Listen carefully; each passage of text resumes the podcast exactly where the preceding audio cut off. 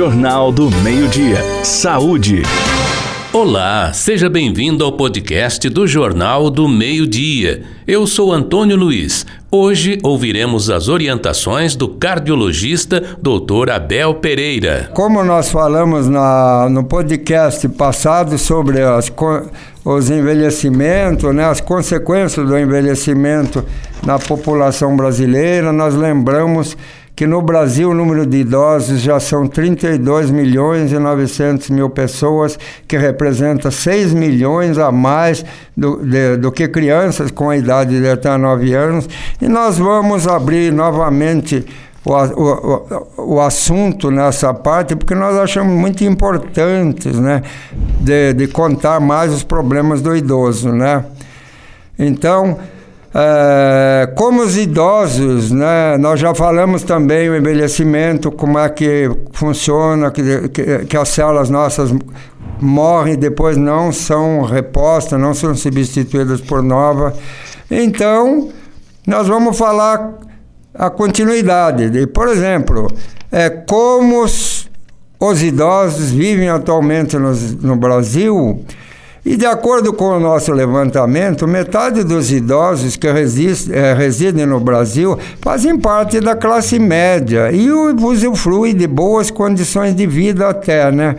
E outros levantamentos compilados pela, pela revista Exame, né, eles revelam que mais da metade dos nossos idosos está aproveitando a velhice para voltar a estudar, que eu acho muito legal, muito salutar investimento em lazer, eles estão passeando mais, ou então muitas vezes eles voltam para o mercado de trabalho, porque eles ainda estão com boa saúde e uma grande parte da, da, das famílias, principalmente a mais pobre, ela ainda depende do ganho do aposentado, um ganho do idoso, né?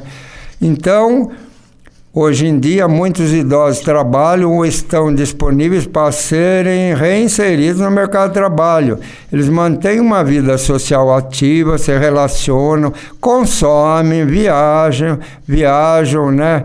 E também estão entrando na tecnologia, né? Eles estão entrando na época do celular, dos Facebook, cada vez mais esses meios digitais, eles provoca uma interação dos idosos, né? uma integração, quer dizer, né? Agora, a estrutura familiar e social assinala, não contempla a inclusão dos idosos, né? E quem dava apoio aos idosos era a família, mas essa estrutura se perdeu. Hoje, cada um está envolvido com sua própria vida. Além disso, as cidades grandes não estão adaptadas para um idoso, né? Então, o que pode ser feito para melhorar a vida dos idosos? Primeiro, incentive a prática de exercícios físicos. Segundo, estimule o convívio social. Terceiro, faça um acompanhamento médico regular. Quarto, Cuide da infraestrutura da residência para evitar queda dos idosos. 5. Forneça uma alimentação adequada ao seu pai, sua mãe, seu avô ou algum idoso da cidade. E, principalmente, ofereça suporte nutricional. Aliás, emocional. Nutricional, já falei, seria o emocional, porque o idoso, ele se é meio largado num canto, ele pode começar a ficar com depressão. Porque o idoso não é valorizado no Brasil, é, o Estatuto do Idoso no Brasil protege os direitos né, dos mais idosos, mas há uma alta precariedade de cuidados para esta pessoa.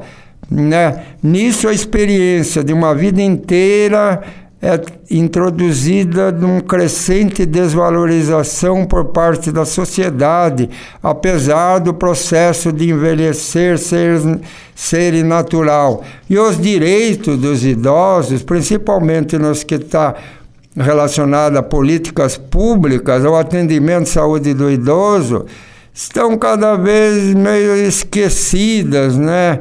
E é um problema social que na Europa passa e que aqui é bom os, as autoridades constituídas ficar atentas a esse problema. E por quê?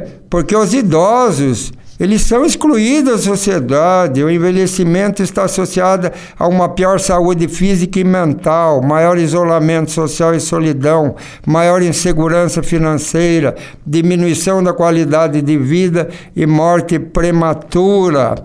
Então, é, nós temos que tomar muito cuidado com os nossos idosos em casa, especialmente preparando a casa para quedas, né? Porque um grande problema de saúde do idoso, muitas vezes ele cair e quebrar o colo do fêmur, né? Então em casa tem que ter banheiro que tem aquelas travas para ele segurar para levantar, tem que tapetes, tem que eliminar tapetes, senão eles podem escorregar, né? Tem que vacinar contra a gripe, vacinar contra as epidemias, né? Tem que, a, a, ele tem que praticar atividade física, não pode ficar só parado. Entende? E principalmente ele tem que ter uma integração social dentro da família, ser tratado com carinho, ser valorizado, não ser tratado com desprezo como se fosse alguém, como diz, carta fora do baralho. Não é assim que devemos tratar nossos idosos, porque eles Muitas vezes são nossos pais e vocês vão ser os futuros idosos e vocês não vão querer um tratamento ruim como às vezes vocês dispensam aos seus familiares que são idosos, né? Então, na próxima semana nós vamos falar como cuidar da saúde mental do idoso e é um assunto bastante interessante nós convidamos vocês para a gente conversar.